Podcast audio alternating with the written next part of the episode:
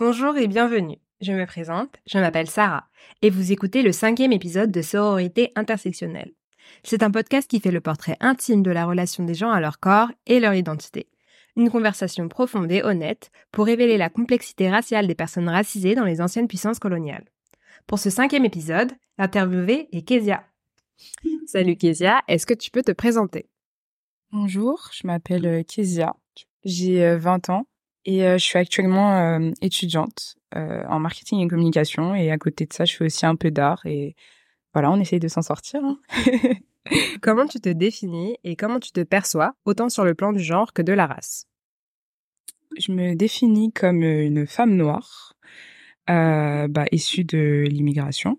Euh, je prends tous les tous les mœurs d'être une femme, tous les toute la souffrance, on va dire euh, sociétale, mmh toute la misogynie, toute la toute la pression sociale qu'on a euh, d'être une femme. Je trouve que c'est la l'une des plus belles choses au monde aussi, tu vois. De faire partie de ce groupe, de, de faire partie de ce collectif, de d'appartenir à quelque chose. Je considère comme féminine ou pas? Féminine, c'est en gros, je dirais que physiquement, on essaye de nous nous catégoriser d'une manière euh, un peu genre euh, ah tu dois être féminine, c'est comme ça, etc. Et on doit suivre un peu euh, ses attributs. Et du coup, bah d'une part aussi inconsciemment, je le suis. Ouais. En fait, je pense que j'ai trouvé aussi cette balance entre euh, énergie féminine et énergie masculine, tu vois, mmh d'être à la fois les deux et de pas euh, juste me soumettre complètement à bah, ces attributs.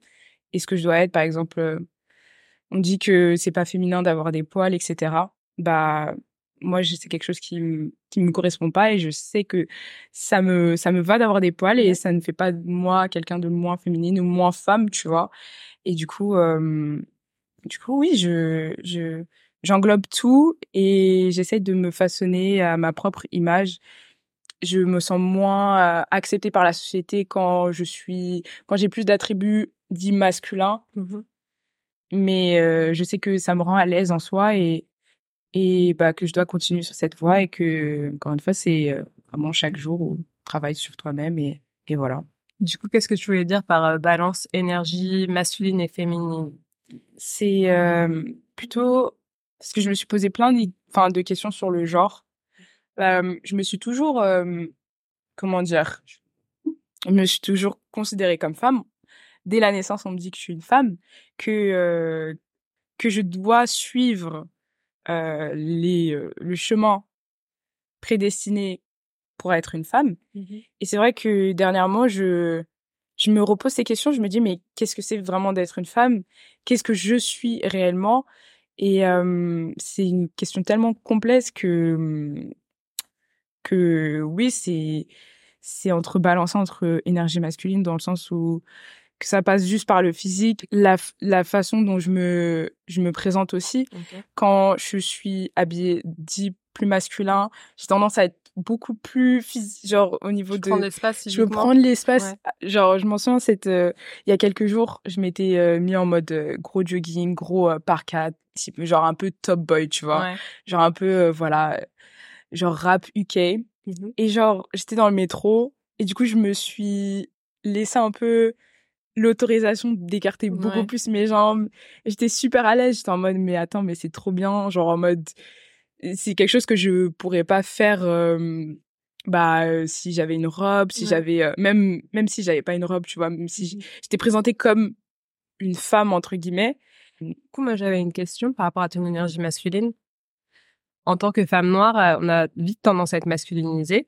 Du coup, est-ce que c'est quelque chose avec lequel tu te sens à l'aise? Donc pendant assez longtemps, enfin pendant toute euh, pendant toute mon enfance, toute mon adolescence, je faisais, enfin je considérais que je faisais partie de ces bons renois, enfin ces bons noirs, tu vois, ces, ces femmes noires qui, tu vois, ça passe. Elles sont, elles sont mignonnes. Elles sont, elles ont pas des traits. Genre, tu corresponds aux critères de beauté euh, qu'on attend d'une femme noire. Du femme noire, voilà. J'ai, enfin, on m'a toujours expliqué que on a toujours fait la différence par rapport à mes traits, etc. Enfin, tu sais, c'est hyper euh, sordide, c'est hyper malsain. Et genre toi, t'as pas les lettres grosses, t'as oui, pas voilà. trop gros nez. Toi, t'es pas trop noir en vrai de vrai. Et en plus, tu t'exprimes bien et genre t'es plutôt cool, etc. Et du coup, euh, bah, je me suis toujours, euh, enfin, j'ai complètement assimilé ça et je, ça faisait partie de mon identité et j'étais pas du tout, j'essayais pas de m'en sortir, tu vois c'était quelque chose qui me plaisait et c'était euh, c'était hyper malsain comme euh, relation tu vois parce que bah j'étais complètement assimilée. Et c'est lorsque j'ai coupé mes cheveux. Mmh donc euh, j'ai rasé ma tête big shop voilà. Parce qu'ils étaient comment tes cheveux avant j'avais j'avais une, bonne touffe. Une bonne touffe même si voilà elle n'était pas énorme mais je portais beaucoup de tresses tu te défrisais pas les cheveux Je, si, je me suis défrisé les cheveux quand j'étais plus jeune. Après, pendant le collège, j'étais euh, j'étais très dans ma phase lapis, etc. Mmh. J'assumais beaucoup mes cheveux, etc. Mais euh, c'était euh, c'est je, je sentais que mes cheveux ils étaient pas en bonne santé dû au défrisage quoi. Mmh j'étais pas ils étaient ils étaient secs, ils étaient ils étaient mal, ils étaient pas très bien. Et du mmh coup, au lycée, début lycée, j'ai décidé de me les couper. Et là, le regard, genre, public a complètement changé. Et j'étais plus considérée comme belle, tu vois. Mmh j'étais, je ressemble, enfin, on me faisait comprendre que je ressemblais à un garçon. Mmh et les les premières réactions, c'était euh, c'était bah ma mère. Directement quand euh, je me suis coupé les cheveux, euh, elle m'a dit tu ressembles à un garçon. Et tu sais genre c'était quelque chose je savais, c'était quelque chose que je voulais, c'est quelque chose que je savais que ça allait être compliqué, mais je je me rendais pas compte à quel point ça allait jouer sur le, mon mental, etc. Et que les mes premiers bourreaux, ça allait être des personnes de mon entourage, tu vois. Mmh. Et du coup, ouais, voilà, genre j'avais les cheveux courts et tu sais, quand tu te réveilles le matin, t'es pas forcément au top. Mmh et en plus t'as les cheveux courts. Et en plus t'es noir et bref, il y a cette assimilation, enfin, une assimilation que je fais euh, de moi un garçon, tu vois, un mmh petit garçon.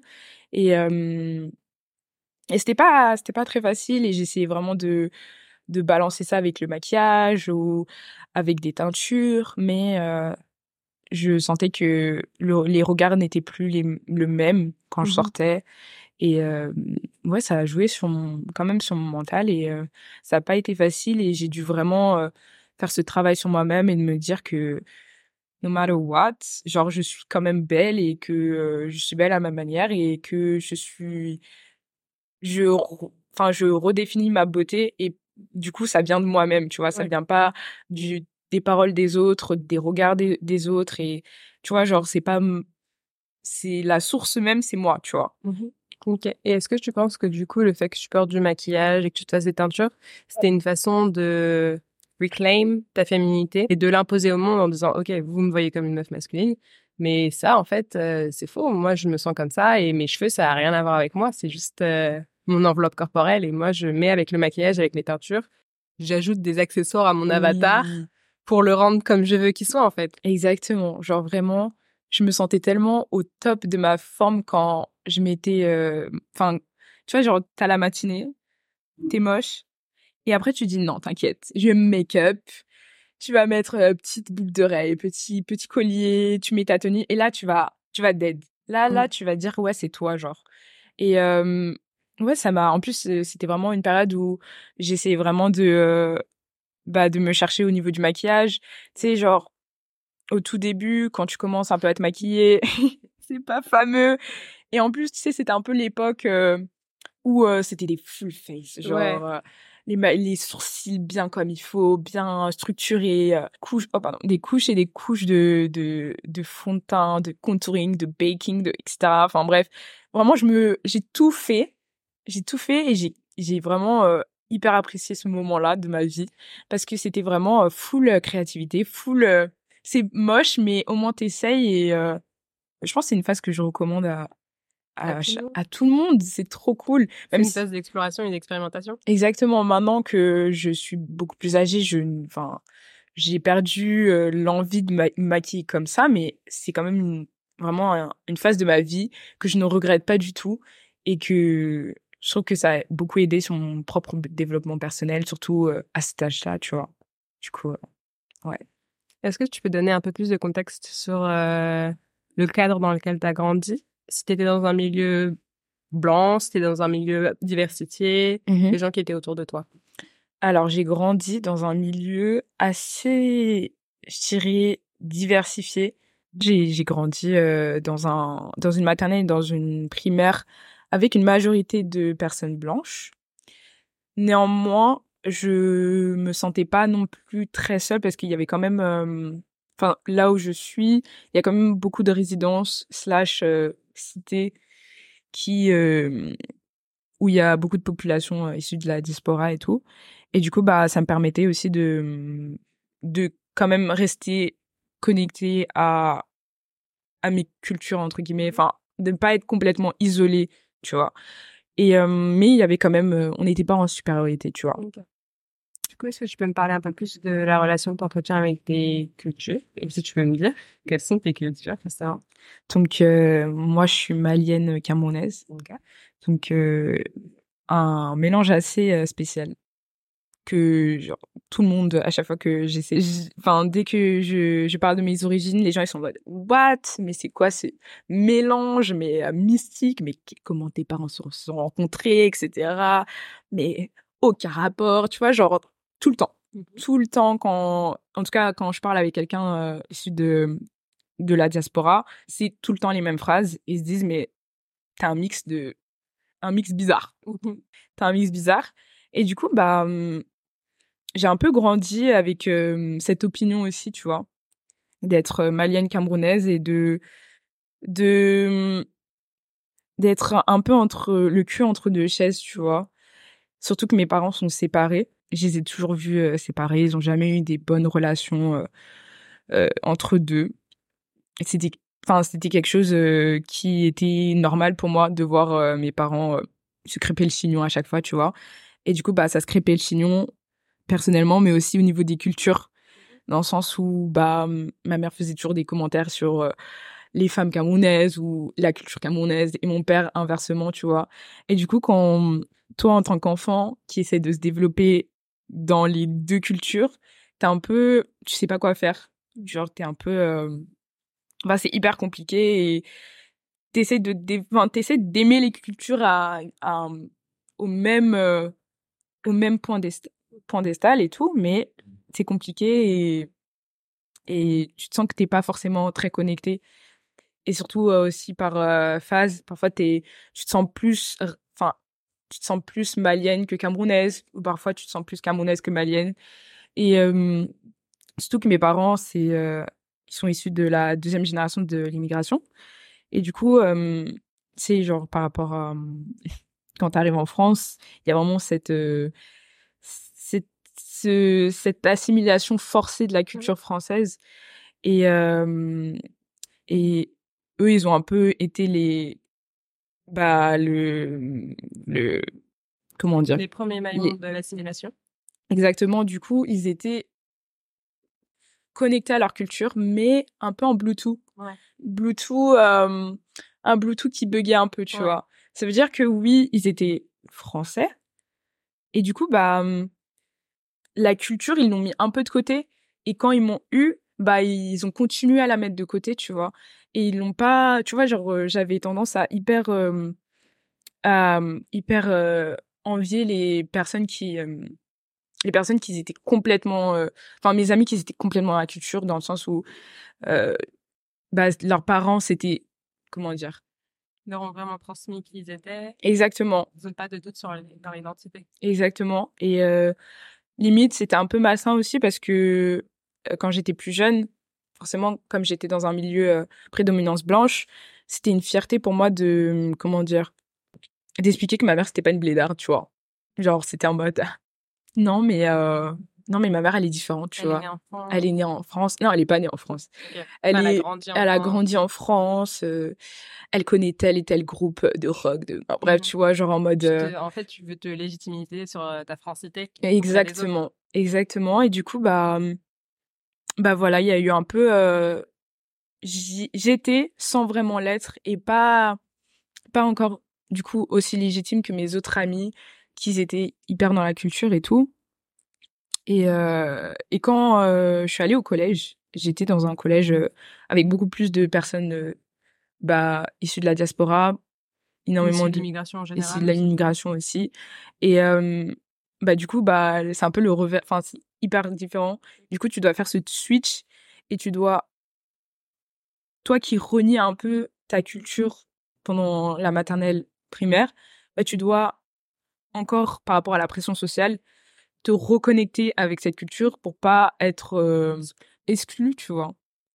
Exclu et euh, et encore une fois, je, je sentais encore une fois que j'étais un peu différente. Et euh, c'est quelque chose que j'en ai un peu voulu à mes parents, en vrai de vrai. Et genre, enfin, actuellement, mais il y a quand même un peu du ressentiment. Du ressentiment. Et et voilà, oui, voilà. Et après, je suis allée au lycée. Donc, encore une fois, euh, encore ce switch, dans le sens où je suis allée dans un lycée euh, où il y avait la majorité que de blancs.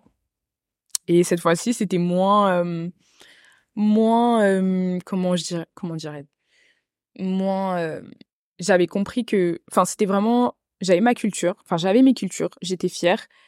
Et j'avais pas besoin de me justifier, mais il y avait quand même encore, encore ah mais t'es pas comme t'es pas pas une renois comme les autres. Genre oui t'as ta culture oui euh, oui t'es ouvert d'esprit etc enfin bref tu sais genre c'est pas comme les autres ah tu corresponds pas au cliché? Bah oui je correspond je correspondais pas au cliché et on me faisait comprendre que je correspondais pas au cliché et, euh, et c'est quelque chose que j'ai un peu euh, mis de côté genre j'étais même plus dans essayer de comment dire de combattre euh, ces préjugés, tu vois. J'étais plus en mode, vas-y, genre, je vais en cours, j'apprécie personne et, et, et voilà, genre, si vous m'acceptez, c'est cool. Si vous m'acceptez pas, dans tous les cas, j'ai, j'ai, des amis qui m'acceptent, tu vois, et qui, genre, pleinement, tu vois.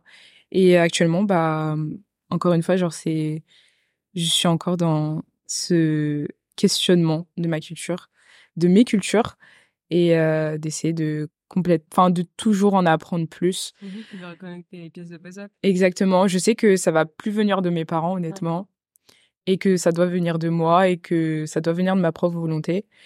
Et euh, et je pense qu'aussi le travail, il se fait aussi par rapport à ma mère parce que du coup elle aussi, avant, elle euh, elle parlait pas trop sa langue d'origine et qui est le Soraï. C'est une ethnie euh, dans le nord du Mali.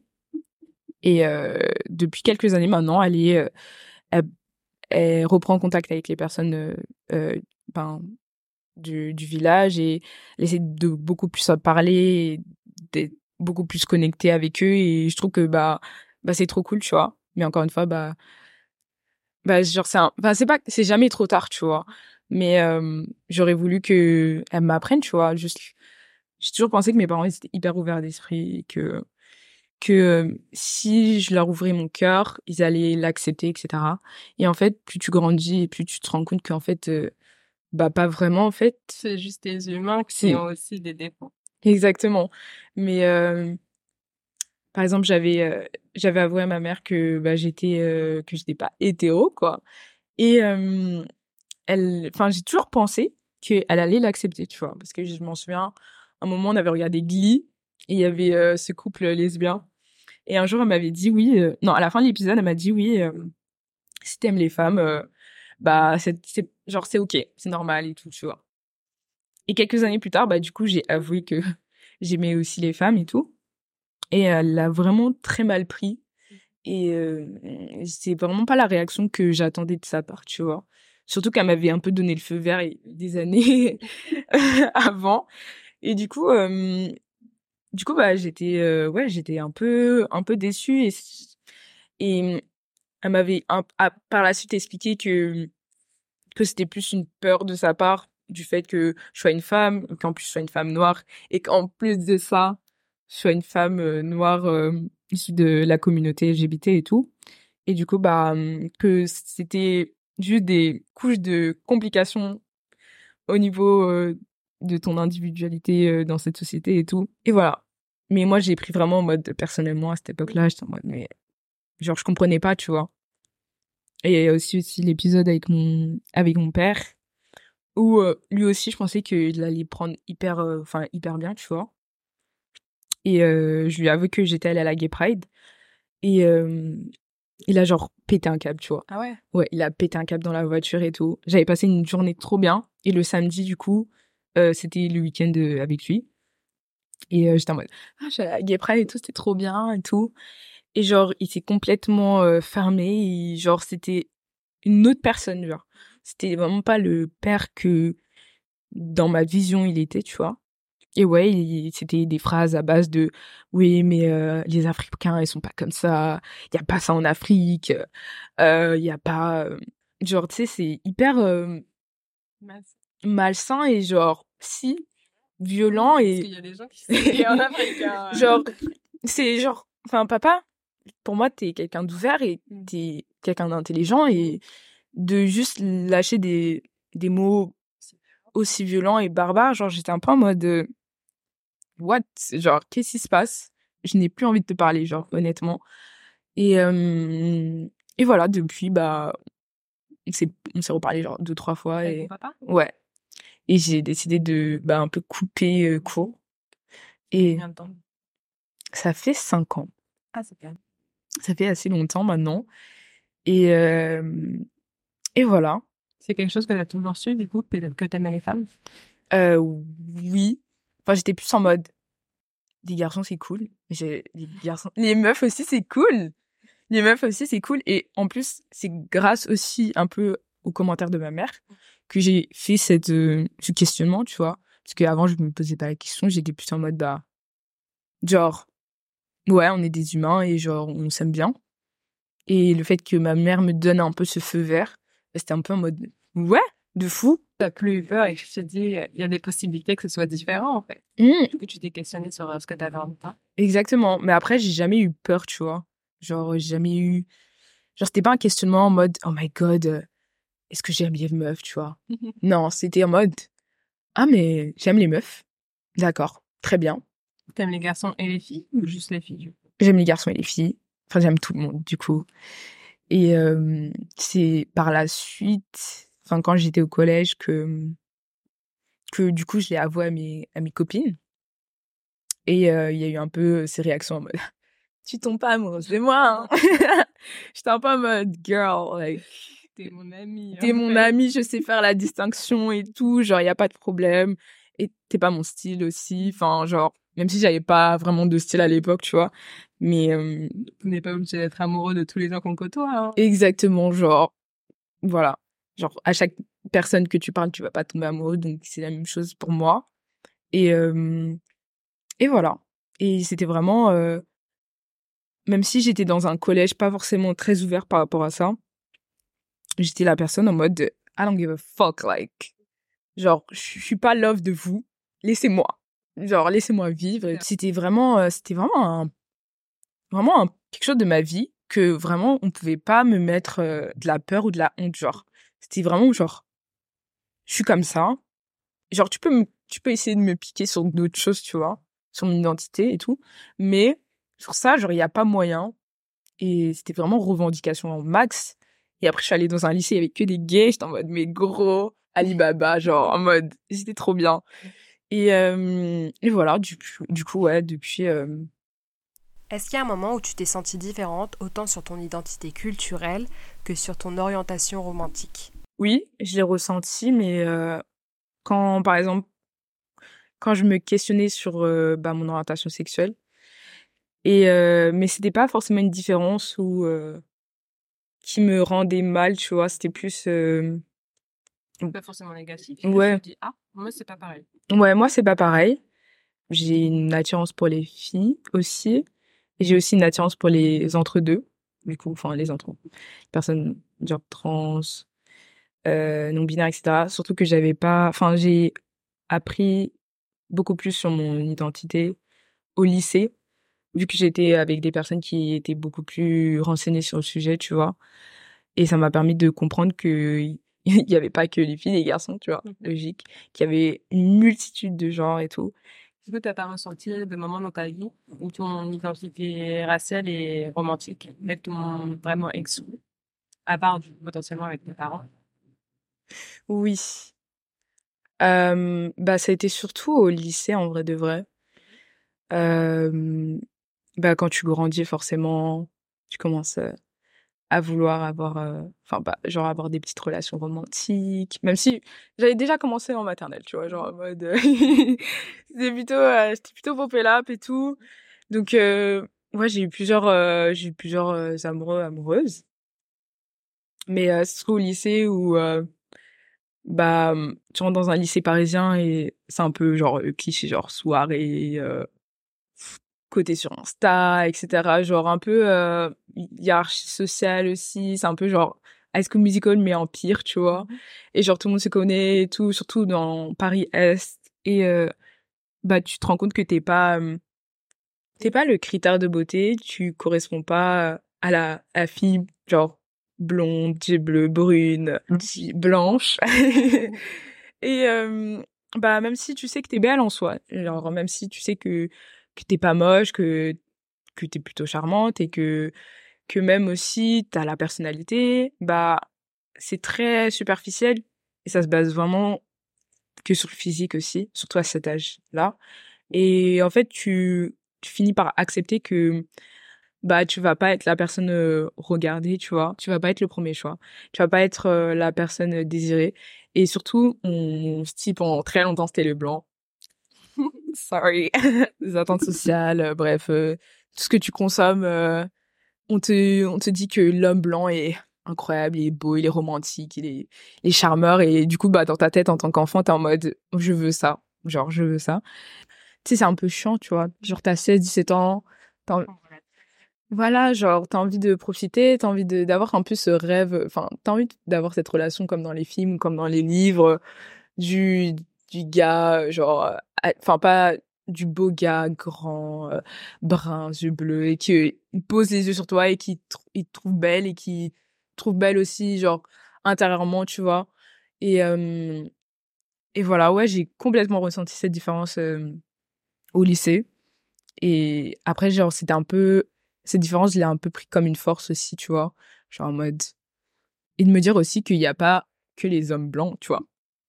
Genre, surtout. Et que, euh, que je me suis ouverte à, d'autres.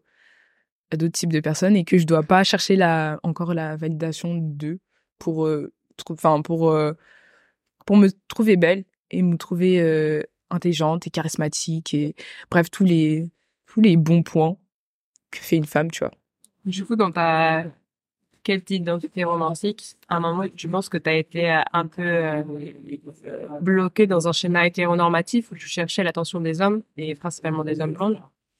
Euh, Oui, pendant un, un certain temps. Euh, c'était plutôt... Ouais, c'était vraiment full validité. Mm-hmm. Oui, genre très... essayer de correspondre à leurs critères, tu vois ou dès que je me en fait dès que je me retrouvais dans un milieu enfin un environnement à prédominance blanche j'avais un peu ce essayer de se mouler tu vois à leurs critères physiques. Essayer de correspondre et de rentrer par la masse. Exactement.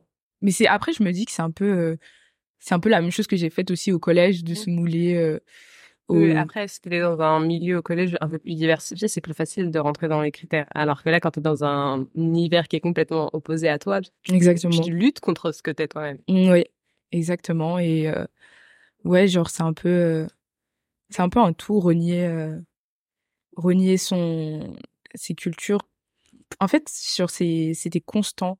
Mmh c'était vraiment pas, c'était vraiment un mauvais environnement où, pour se développer, tu vois, en tant que femme noire et euh, en tant que jeune femme noire. Ça me rendait malheureuse, tu vois, un certain, un certain level, quoi. C'est que je me reconnaissais plus. Je ne savais plus, en fait, je, je savais pas qui j'étais, honnêtement. Mmh Parce que j'étais un mixte de tout et rien à la fois, tu vois. Comme je t'ai expliqué euh, avant, je, j'ai toujours su que j'aimais aussi des femmes, etc. Mais du coup, pendant le lycée, j'ai commencé à avoir mes, ma première vraie relation avec une femme. Et ça s'est pas très bien passé, dans le sens où, euh, bah, je n'avais pas de sentiment pour elle. je n'étais pas amoureuse d'elle. Je l'appréciais bien. Mais du coup, après la rupture, je me suis complètement questionnée sur est-ce que vraiment j'aime les femmes, tu vois, vu que parce que généralement si je me mets en couple, je tombe amoureuse et cette personne ben je suis pas tombée amoureuse d'elle. Et j'étais euh, enfin bref ça, tu sais genre pendant des années, en mode la première fois que je suis tombée amoureuse, j'étais j'avais 14 15 ans, tu vois. Mhm. C'était avec une femme ou un homme? C'était avec un homme, du coup. Et du coup, oui, bah du coup, mon autre, enfin la relation qui a suivi, c'était avec une femme. Et du coup, j'ai tout de suite fait la comparaison, tu vois, un peu en mode, je suis tombée amoureuse de lui. Il était pas ouf, mais je suis quand même tombée amoureuse de lui. Et elle, elle était incroyable et genre, je suis même pas, je pourrais même pas te dire si j'avais vraiment des sentiments pour elle. Genre, j'avais un attachement. Euh, je l'aimais bien en tant que personne, tu vois. Genre, c'était une, femme incroyable, mais je n'arrivais pas à développer un sentiment romantique par rapport à elle. Et à la fin de cette relation, du coup, j'ai, j'étais complètement perdue en fait sur euh, sur euh, si j'aimais vraiment les femmes, si c'était, est-ce que j'essaie de me convaincre, tu vois? Peut-être que pendant des années, je me suis convaincue que euh, que oui, bah j'aimais tout, mais en fait peut-être que pas du tout, tu vois? Mmh. Et j'ai juste euh, enfin pour moi j'ai juste fini par accepter le fait que bah cette personne elle était pas on n'était mmh. pas on enfin on n'était pas adapté enfin elle n'était pas après peut-être euh, ce que tu avais pour elle c'était juste de l'admiration et pas de l'amour tout simplement admiration peut-être peut-être mais euh... mais oui du coup par la suite euh, bah, je me suis développée j'ai pas eu trop de relations entre temps et j'attends toujours cette femme avec qui j'ai envie de tomber amoureux parce que, genre, je sais que j'ai, genre, je sais, je sais, mais j'ai, genre, le fait de tomber amoureux, c'est un peu la confirmation de dire, ah ouais, tu vois. Genre, ah, c'est bon. Ça légitimise tout. Voilà, exactement.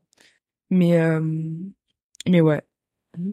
Est-ce qu'il y a un moment, du coup, dans tout ça, où tu voulais changer quelque chose chez toi? Euh, Autant, en fait. Autant sur le plan physique, physique. que sur le plan mental. Euh, bah, j'ai toujours envie de. Non, je dirais pas que j'ai toujours envie de changer. Tu peux, hein. Bah, en fait, je me dis, c'est comme si j'ai envie de. Genre, changer quelque chose, c'est comme si, genre, euh, c'était un peu m'effacer, mmh tu vois? Mais je sais que pendant très longtemps, j'étais pas. Bah, par rapport à ma couleur de peau, juste, tu vois. Je... Quand on disait que j'étais noire, je disais non, je suis marron. je suis marron, tu vois. Pourquoi tu dis que je suis noire, je suis marron? Mmh euh, après, physiquement aussi, c'était euh, mes épaules, tu vois. Parce que euh, on me faisait comprendre que j'avais des épaules de Camerounaise, par exemple, tu vois. Et que... Euh, et du coup, bah, c'était un peu Loki devenu un complexe. Après, j'ai l'impression... C'était une façon de te masculiniser. Exactement. Et, et c'était au collège où j'ai eu mon plus gros complexe qui a duré énormément d'années et forcément qui venait pas de moi mais du regard des autres, tu vois. Mmh. Et euh, c'était euh, l'époque, euh, c'est un peu l'époque où Kim K était un peu, enfin, elle a toujours été à la mode, mais mmh c'est genre les corps en, c'est quoi, c'est quoi le terme en, X, en X, grosse forme, en sablier avec des tailles fines, hanches larges. Exactement, donc très le corps en chair avec mmh. beaucoup de seins, beaucoup de fesses et tout. Et quand tu arrives au collège en sixième et que tu te retrouves dans une classe avec beaucoup de de garçons qui ont une vision biaisée, tu vois, mmh et qui bah te mettent cette vision à la gueule et te disent regarde genre c'est ça le critère le critère physique qu'on veut. Mmh et du coup bah c'était euh, bah du coup bah en tant que jeune euh, jeune fille parce que j'avais genre 11 12 ans. Est-ce que tu avais même encore fait ta puberté euh? j'avais fait ma puberté. Mais ouais je, pour moi j'avais fait ma puberté à l'envers tu vois. Enfin pas à l'envers mais en tout cas mal faite. Parce que bah j'avais pas de forme. J'avais j'avais des seins. C'était vraiment mon attribut. J'étais fière tu vois. J'étais en mode ouais, j'ai des gros seins, genre trop bien et tout. Mais euh, au niveau de mes fesses, c'était, euh, je trouvais que j'avais pas des fesses. Euh, enfin, tu sais, c'était même pas en mode plate, c'était genre, genre, j'étais pas bien, tu vois. Genre vraiment, je trouvais que mes fesses étaient pas assez, mmh que elles correspondaient pas aux critères genre physiques de genre stéréotypés, tu vois. Et et du coup, oui, il y avait ces regards des hommes, enfin des garçons. Et du coup, forcément, il y avait euh, par la, par le biais aussi des regards des femmes, tu vois, dans le sens où on était, euh, enfin, la plupart des filles étaient un peu toutes des pick me, forcément. Ouais, t'as des, t'as des, des, des personnes qui se disent amies avec toi et qui te chambrent sur ça. Mhm. Et du coup, bah, forcément, genre, tu te que tu te fasses chambrer par des hommes, à la rigueur, d'accord. Mais que tu te fasses chambrer par des femmes, Ils se sont trahis. tu te sens trahi, t'es en mode, c'est beaucoup plus légitime, genre, genre, tu les crois beaucoup plus, tu vois. Et, euh, et euh, voilà, enfin, j'ai grave vécu avec ce complexe. Chaque fois que je passais devant un miroir, je regardais mes fesses. C'était, c'était devenu euh, obsessionnel, genre. Obsessionnel à quel point, genre, genre, je faisais du sport à 11-12 ans pour grossir mes fesses, tu vois. Genre, pour moi, à, dès 18 ans, j'allais euh, faire une chirurgie et j'allais, euh, bah, faire grossir ses fesses, quoi. et encore en plus, genre, ça se relie toujours avec la culture, tu vois, genre un peu euh, avec le, c'est le, ce que doit être le corps de la femme noire. Et si tu corresponds pas, et bah, t'es un peu en mode, bah, t'es différente, quoi. Ouais. T'es pas une Renoir comme les autres. euh, T'es plate. ok, t'as des seins, mais t'as pas de fesses, t'as pas de forme. Et euh, voilà, quoi. T'es pas légitime, quoi, encore une fois. Est-ce que ça a évolué aujourd'hui? Ça évolue. Ça évolue. Je, je trouve toujours que j'ai des fesses plates, mais, mais je, je l'ai accepté. Bah, maintenant, ça va beaucoup mieux. Est-ce que tu peux développer un peu plus sur la relation que tu entretiens avec ton corps? Euh, aujourd'hui aujourd'hui, je le vois comme euh, un peu, euh, genre un peu un vaisseau, genre c'est un peu un wagon, et je sais qu'on va passer euh, notre vie ensemble, tu vois, et que je dois le traiter avec respect. J'essaie quand même euh, de bien m'alimenter à un certain level, j'essaie de faire un peu de sport euh, quand j'ai la motivation ou la discipline, tu vois. Et hum, par exemple, tu sais, il y a eu la trend de, de tu sais, genre le filtre vieillissant euh, Mhm. sur TikTok.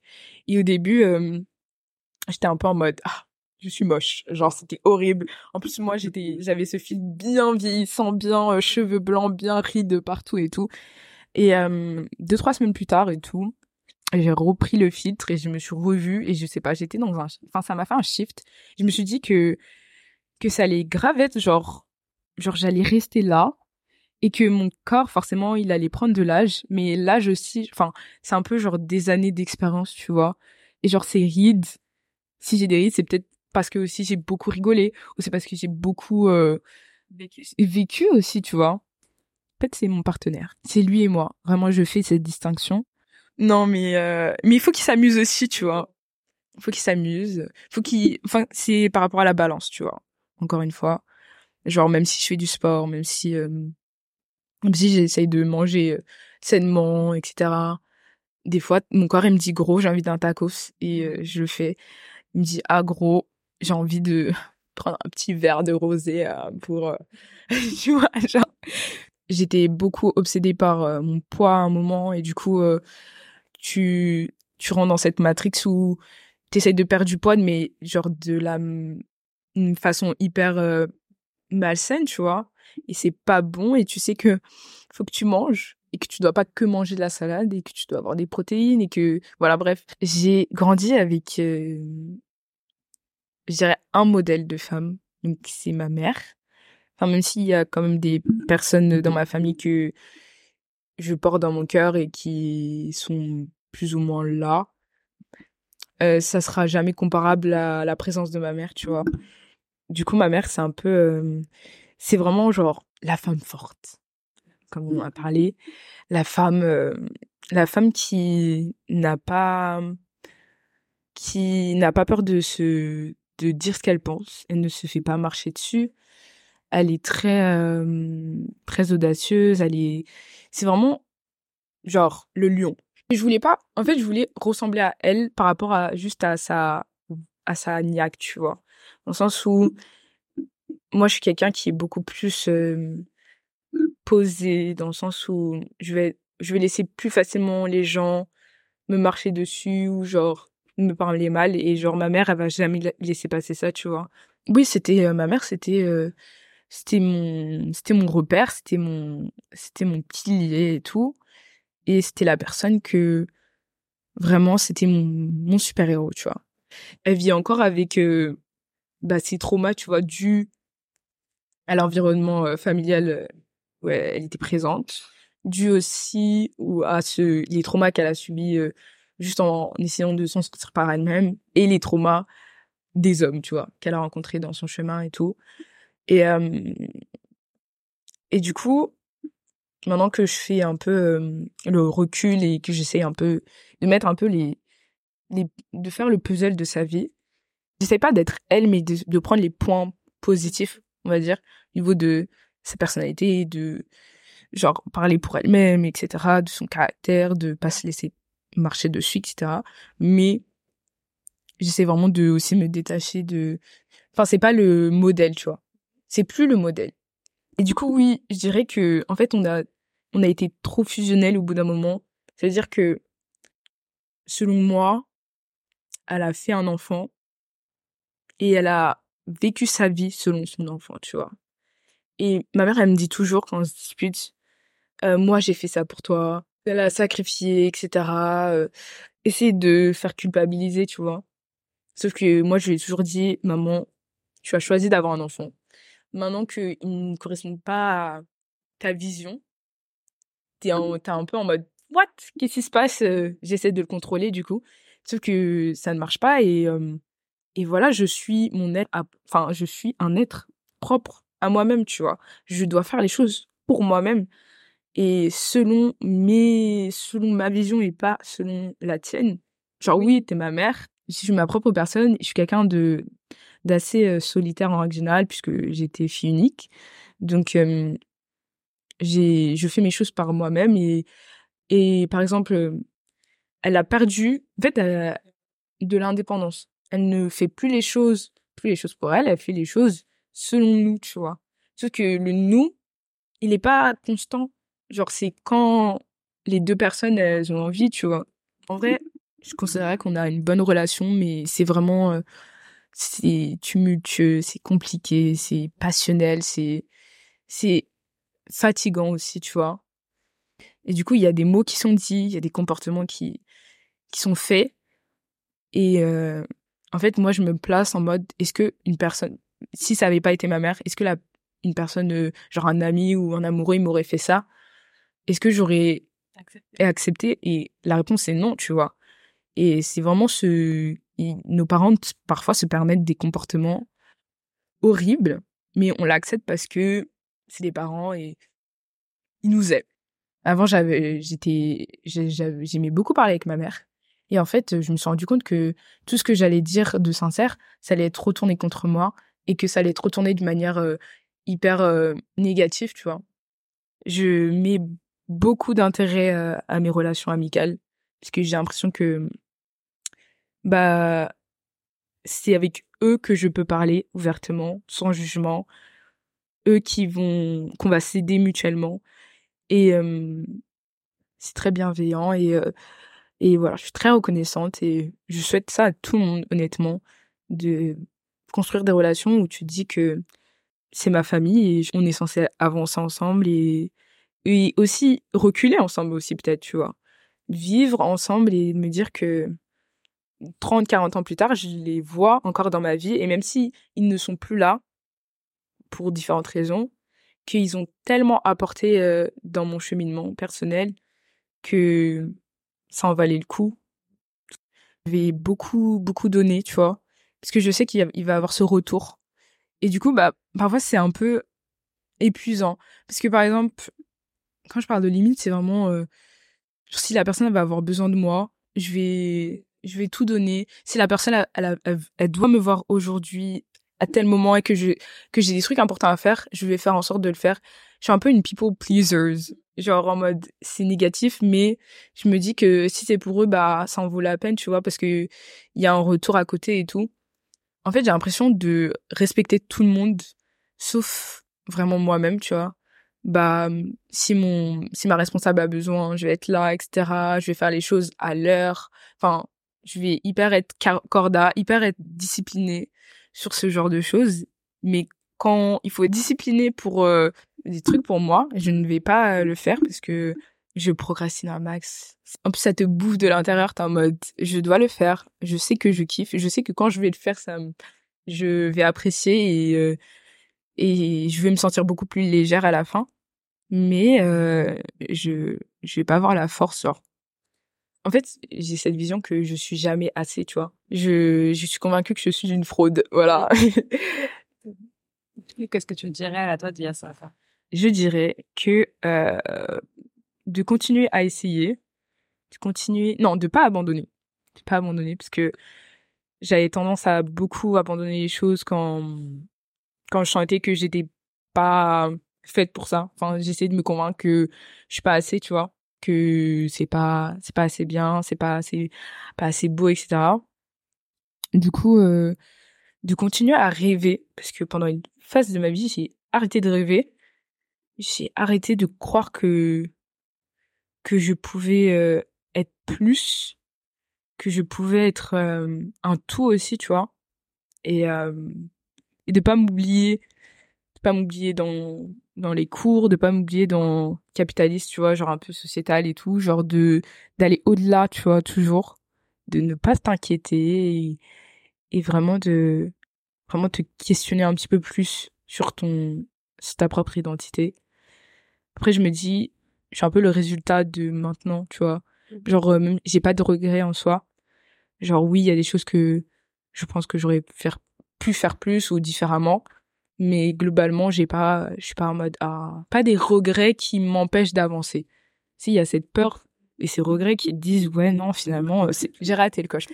Et maintenant, je suis plus en mode, euh, bah, j'ai raté ce coche. Bah, il y en aura un autre et peut-être que je vais le rater aussi, tu vois. Faut que tu continues à marcher et tu vas finir par trouver le coche euh, adéquat.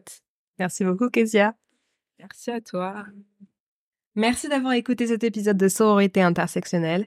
Merci à Kezia de bien avoir voulu répondre à mes questions. Si cet épisode vous a plu, le meilleur moyen de m'aider, c'est d'en parler autour de vous, de laisser 5 étoiles et un commentaire. À dans deux semaines pour un nouvel épisode.